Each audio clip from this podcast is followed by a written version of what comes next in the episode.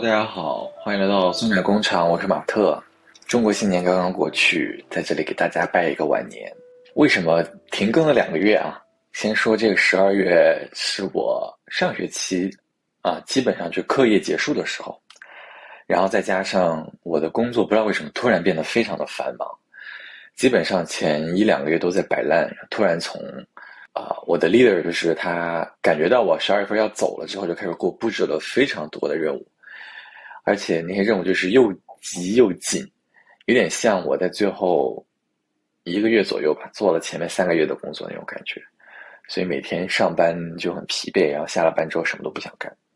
另外就是圣诞节放假了嘛，就有点像一根弦紧绷的弦突然松了，你就只想摆烂，什么都不想干，然后摆烂持续一种状态之后，你就很难再恢复动力了。而且有的时候就像什么，就像健身一样，就对于我来说，有的时候我很想去健身。我甚至已经换好衣服了，对吧？结果就在临出门，甚至已经走到门口了。然后我在想着，哎，好累啊，今天不去了。那录播客有时候也是这样，就是其实之前也有很多很想聊的话题，但最终就是不了了之，好吧？然后今天呢，刚好想说，趁着新年，可以做一个关于二零二三年的一个展望，然后也对去年做一个小小的总结吧。昨天晚上去看这个《流浪地球二》。呃，也是我第一次一个人去看电影，整个过程还是很奇妙的。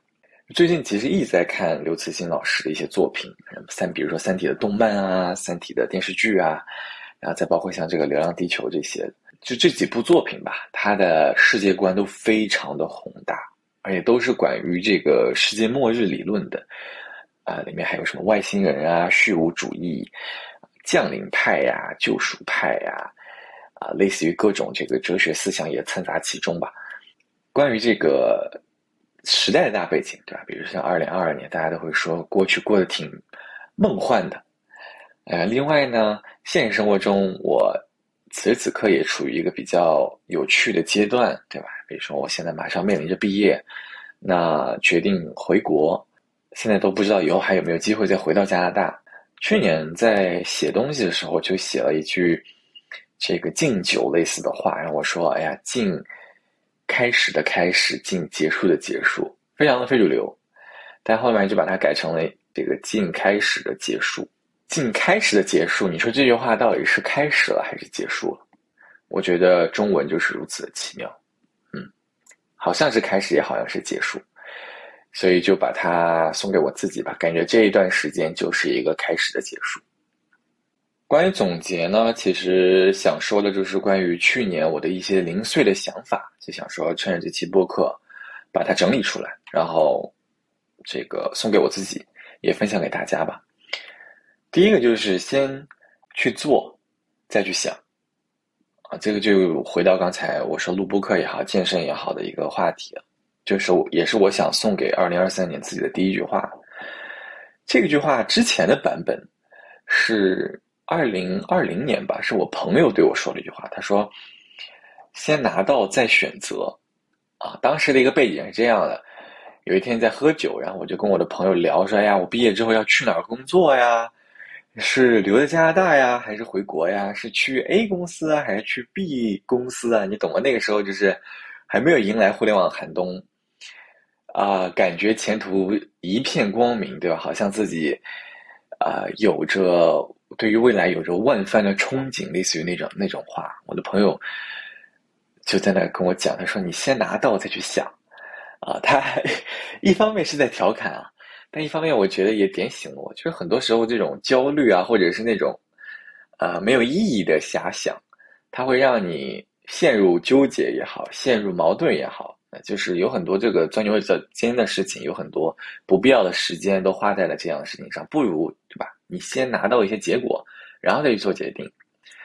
然后今年就把这个这句话改变了一下，先去做，再去想。就很多事情，对于我这种就特别爱想新人，很多时候会想很多，以至于最后选择困难，或者说压根就放弃做一些事情的人来说，可以先去做一下啊，边做边想，或者先做再想，可能是一个不错的解决方式。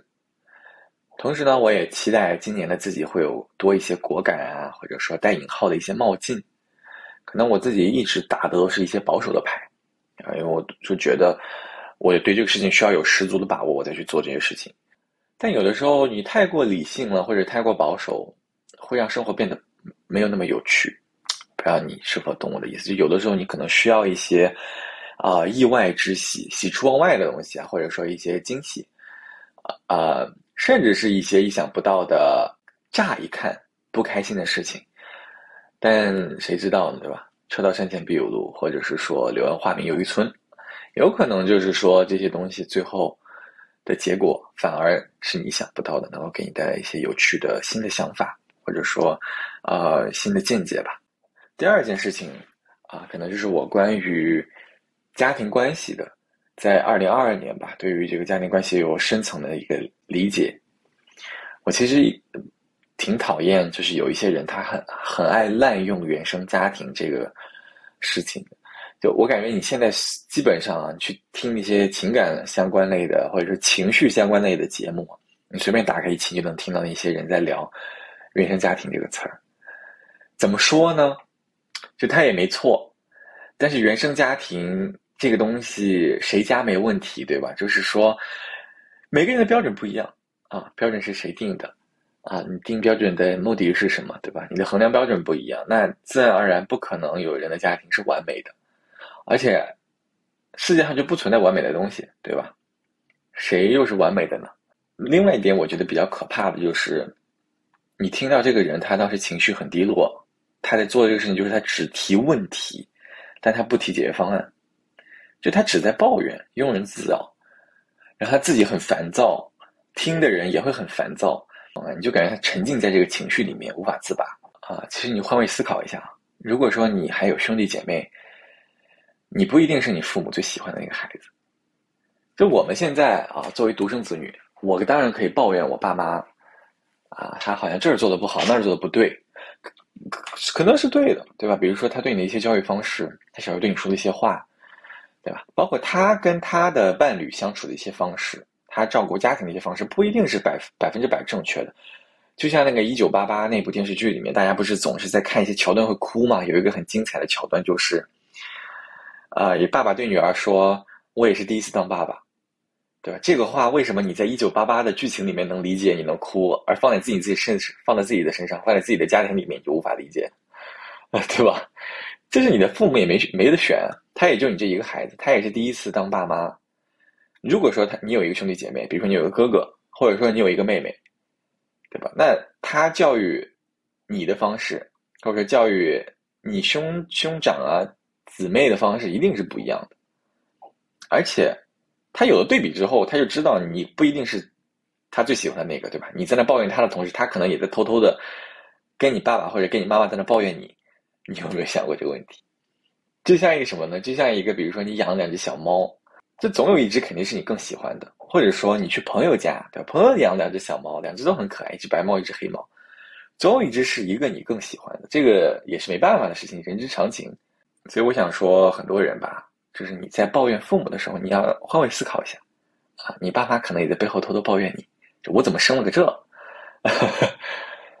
然后另外一个，当然我想说的就是说，很多原生家庭的问题是客观存在的。对吧？比如说家暴，比如说可能他对于感情的一些相处模式，确实影响到了你现在的处理方式。但我想表达就是，你不要沉浸在这个情绪当中，因为你要知道，当一个问题大家都共共有的时候，他就这个问题，他就很难有说服力了。或者说，大家更期待的不是看到你一直沉浸在一个无法改变的过去当中，而希望你够能够马上找到解决方案，站起来往前走。嗯，另外一个就是去年衍生出来的一个思考，就是关于成长的三个阶段嘛。因为我其实跟我爸的关系就很微妙，我俩感觉就是在远距离的时候相处的很好，但是一同时把我们放在同一个物理环境当中来，就很容易发生争执。啊，虽然我觉得我还是有在长大的，有在做出改变的，啊，就在不断的这些小小的摩擦当中，也让我不断的反省自己，然后不断的审视自己的这个成长过程吧。我现在只悟出来了三个阶段，不知道大家有没有相同的感感受啊？就人生的成长三个阶段吧。第一个阶段，就父母是天，他们是超人，就我什么事情都会问爸爸妈妈，比如说，啊，天为什么是蓝的呀？啊，比如说这个，我生活当中遇到了任何困难，我感觉他们都能帮我解决，他们就像神一样，对吧？然后他他们说的所有东西，我觉得都是对的。然后第二个阶段，就是当我进入了这个初中、高中，可能我意识到了一些东西，我的眼界更开阔了，我接触到了新的互联网，这个新的技术、新的人脉，我开始意识到爸妈好像就是普通人。这个时候，我们也开始进入叛逆期。就突然发现他们好像跌落神坛了，很多他们之前说的道理也不一定正确，他们做的事情也不一定正确，啊，意识到他们就是一个普通人，那个时候可能会有比较强烈的一些逆反心理，觉得他们凭什么这个时候在以我小的时候来管教我了？我已经变了，啊，你们也不是我心中曾经曾经的那一个父母了。然后第三个阶段就是说，好像又意识到，爸妈又能够给我提供一些。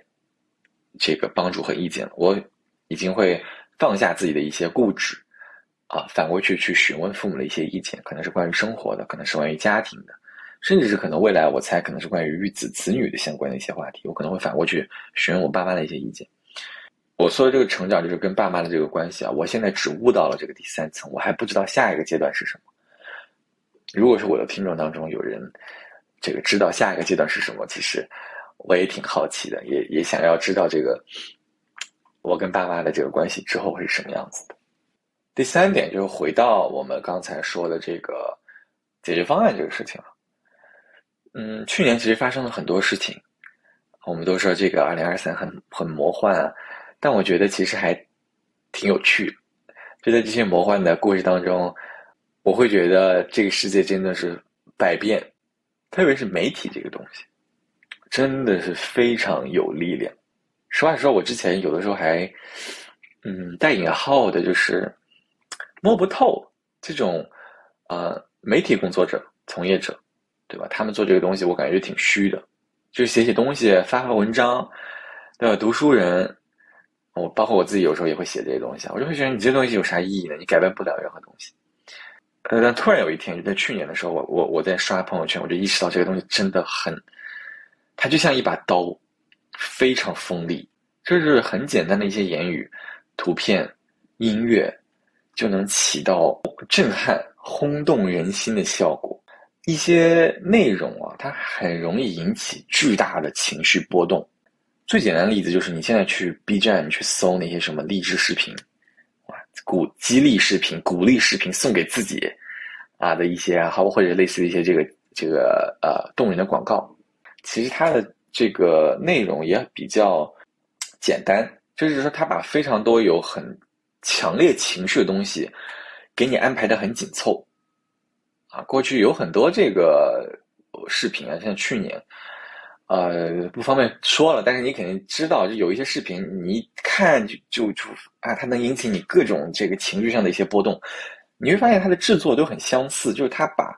很多的一些小小的片段，可能是一个人的一句话、一个录音、一些图文，它就哐哐哐哐哐，就是这个一分钟或者说三十秒给你插非常多的这种，呃，一拳一拳打到你这个心脏上那种感觉，它能够马上把你的这个情绪烘托到一个很高的位置，然后这个视频就结束了。啊，其实我觉得这种东西是非常恐怖的，这里的恐怖是一个中性词，就看你会要怎么用这种。呃，媒体的东西，为什么这么说呢？就相当于什么呢？就相当于你会发现啊，如果说我们的平台上，或者说我们的社会当中，充斥着大量的这种内容，你乍一看好像是没问题，大家都在这个发表自己想要说的话，对吧？但其实它是很恐怖的，因为它没有告诉你解决方案是什么，或者说它也没有解决方案，没有人有任何的。不是说解决方案吧，就是说你要如何去消化你的这个情绪。它恐怖地方在哪里？它恐怖地方就就就是我把你弄得非常生气，我把你弄得非常难过，我把你弄得非常开心，但是我不告诉你你要怎么去消化这个东西，我就把你架在那儿，然后我就走了，你懂吗？就你你留下了什么？你留下了一堆情绪。当社会上有很多人。或者说一个群体当中啊，很多人有非常强烈的情绪，然后大家都找不到解决方案的时候，最后的这个解决方案一定不是理性的，它可以被用在任何地方。所以到后期，我意识到这个问题之后，我到后面就不怎么去看这些有太多宣导情绪向的内容了。然后我也不怎么去转发这些内容，因为我觉得它，它对于整个大的，呃，社会也好，或者说人心也好，不一定是一个很健康的形式。内容可能是你有想表达的观点，你有想说的话就没问题，但是这个形式它不一定是一个非常好的形式。可能我还是这个所谓的温和派吧。所以这个也是我第二句想要送给自己新年的话，就无论在任何时候，我都希望情绪来了。啊，先想解决方案，而不是沉浸在情绪当中。这个东西其实我也一直想吐槽，就是有很多工作上的人，或者是说一些小组工作，你会发现这个人啊，他的情绪真的很不稳定。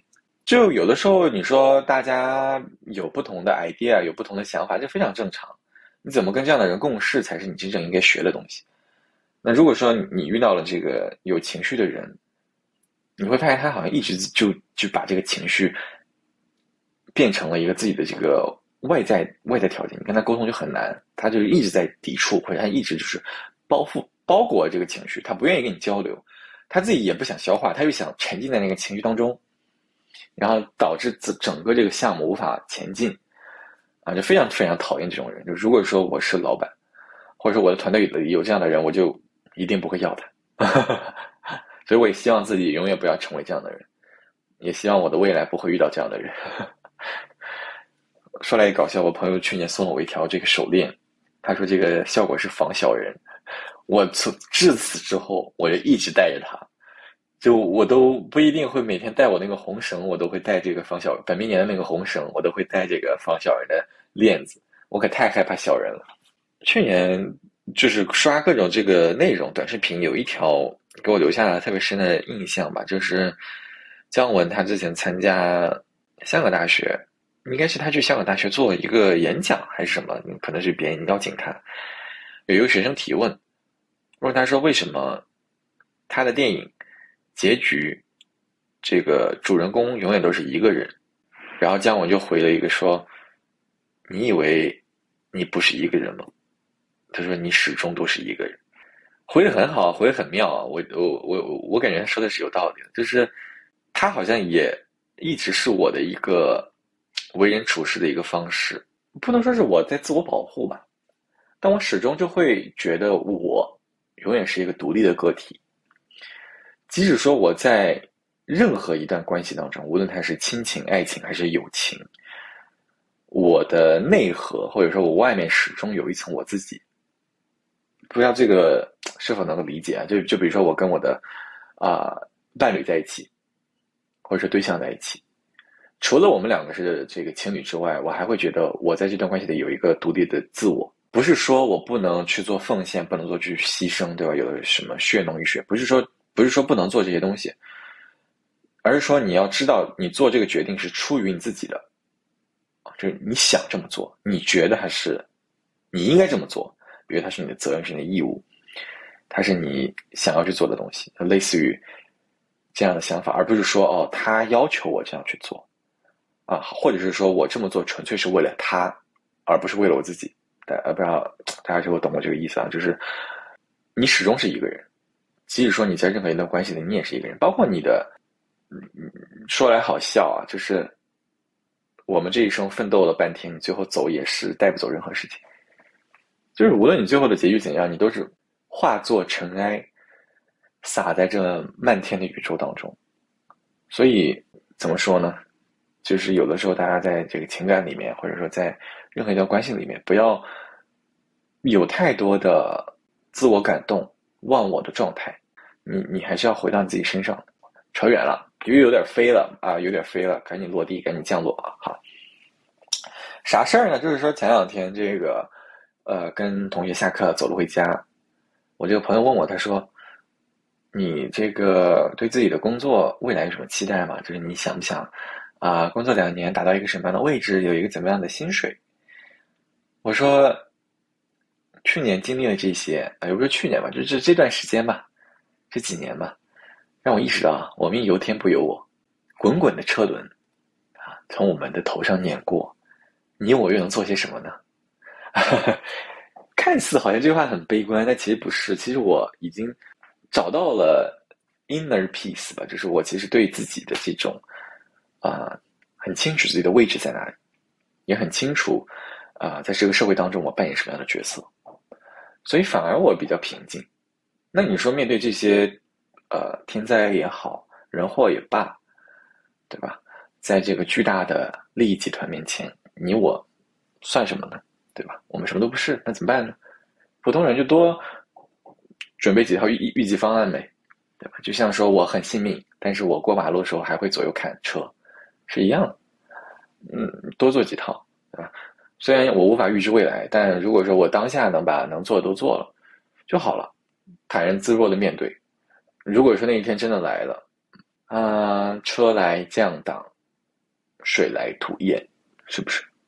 然后把或者说把自己变成水，想象自己可以流过万物，啊，同时也可以不断变态，是不是水变成气啊，水变成冰，啊，变成变态，你就可以得以永生，这期博客说的就很乱，真的就很乱，就是想哪儿是哪儿啊，这是大家这个敬请理解吧，好吧？就是完全是一个暴露本我的一个状态。新年呢，这个总是想说有一些新的开始嘛。嗯，前两天有看到一个视频，一个广东的小姐姐，她每天早上六点起来打太极，整个人她应该是三十二岁，整个人你看她容光焕发的。去年有一段时间，呃，就是在这个十二月份圣诞节的是摆烂的这段期间，我整个人就是脸上疯狂的长痘，啊，每天熬夜，吃的很油腻，对自己这个。呃，当时的状态也好，对于整个自己的这个外在也好，起了很大的这个焦虑，觉得自己又丑又胖又肥的，呃，就想说，哎，趁着新年，对吧？现在开始做出一些改变，每天坚持早睡，啊，争取每天七点起床，这个就是我新年的一个期待吧。不知道能坚持多久，但是先做着呗。啊，聊到现在，根本没提浪漫的这个词儿，好吧？为什么这么说呢？就这句话其实是。我忘了在哪里看到了啊，但反正就是我想送给我自己了，嗯，对去年的一个总结也是想送给明年的自己。浪漫这个东西啊，只有自己给自己营造。我一直都说我其实是一个，嗯，不太懂浪漫的人。就比如说，嗯，有的时候我看朋友圈也好，或者说你在学生时代嘛，你总能看到班里一些同学他们做出一些比较疯狂的举动，在我眼里的疯狂。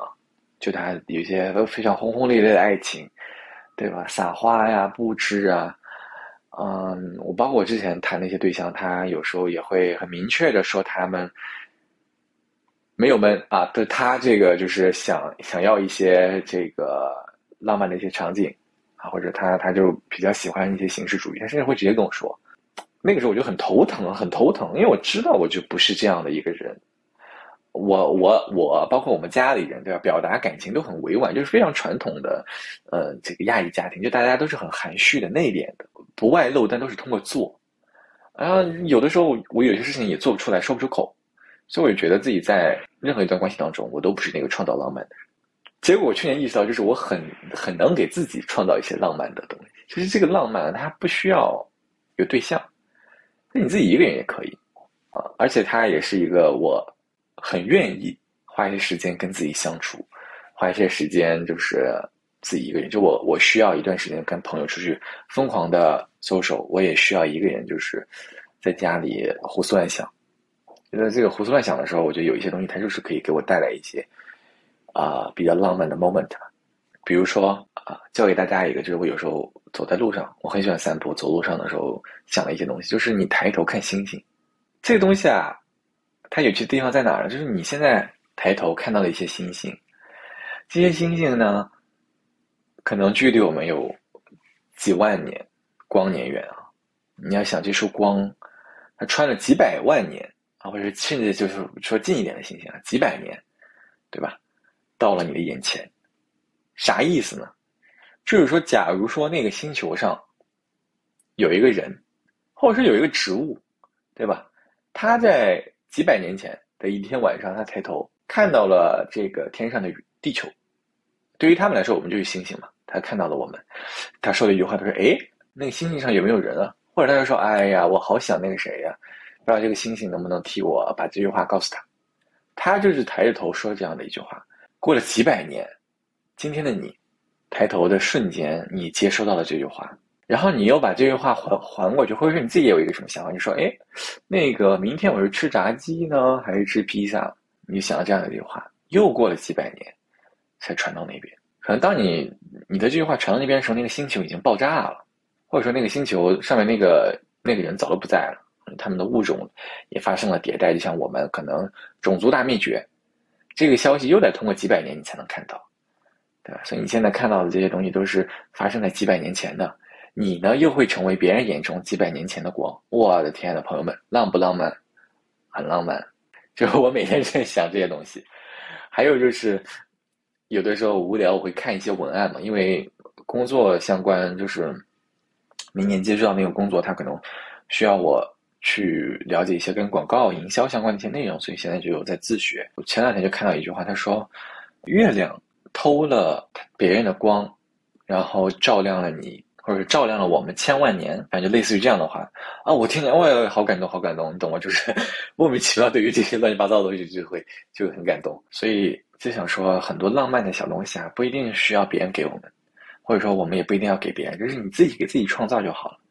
啊，今天吃一个很好吃的外卖，对，明天去看一个有趣的小店，后天就在路上散散步，拍拍街景，啊，再后天就跟老朋友打个电话，都挺浪漫的，是不是？我们不要有那么高的期待啊，或者说没事的时候买束花摆在自己桌子上也挺好，浇浇水。好，呃，聊的差不多了，回到这《流浪地球》这部电影啊，确实还不错。确实还不错，但就是说啥呢？嗯，可能是因为我做播客，然后有时候也剪一些视频嘛，我对那个背景音乐就特别敏感，所以我现在一看这种电影，我一听那个背景音乐，我就会被抽离出来，就我在想说，哎，这个音乐和这个剧情，包括看电视剧，我看现在看任何的那个影视作品，我都很容易被那个 BGM 给给炸出戏，就是像。流浪地球也好，或者是像一些电视剧也好，它有一些要烘托一些气氛，悬疑呀、严肃啊、煽情呀，就是它有的时候是为了烘托，对吧？让这个人物更立体，让他说的话更能够打动观众，他也可以起一些旋律。每次一起这个旋律，我整个人就被推出来了。然后我觉得我我我就变成了剧情是剧情，背景音乐是背景音乐。就我之前会很沉浸的看一些东西，我现在都沉浸不了。哎，我想说，哎呀，我知道又要煽情了。哎呀，这个人又要说一些励志的话了。哎呀，这个这个主角要改变了。哎呀，这个恐怖的事情要发生了，你懂吗？就是少了一些期待。哎，就就是这样。那个《流浪地球二》当中有很多一些讲话的部分嘛，我其实已经做好了哭泣的准备了，结果呢，每次都给我推出来，真的就很讨厌。还有就是。大家要注意保持身材呀！你像沙溢老师为了演这个角色胖了，真的很显老。就是说，大家一定要注意身材管理。好了，新年的一些展望吧，就是好好活好每一天，对吧？不要去想那些有的没的。在这个宇宙当中，我们就是小小的尘埃，小小的尘埃也有自己的浪漫，也有属于自己的一片天。嗯，这个播客会开始持续的恢复，希望大家可以期待更多的内容。啊，当然也也期待看到大家的留言啊、回复啊什么的，好吧，那就这样了，拜拜。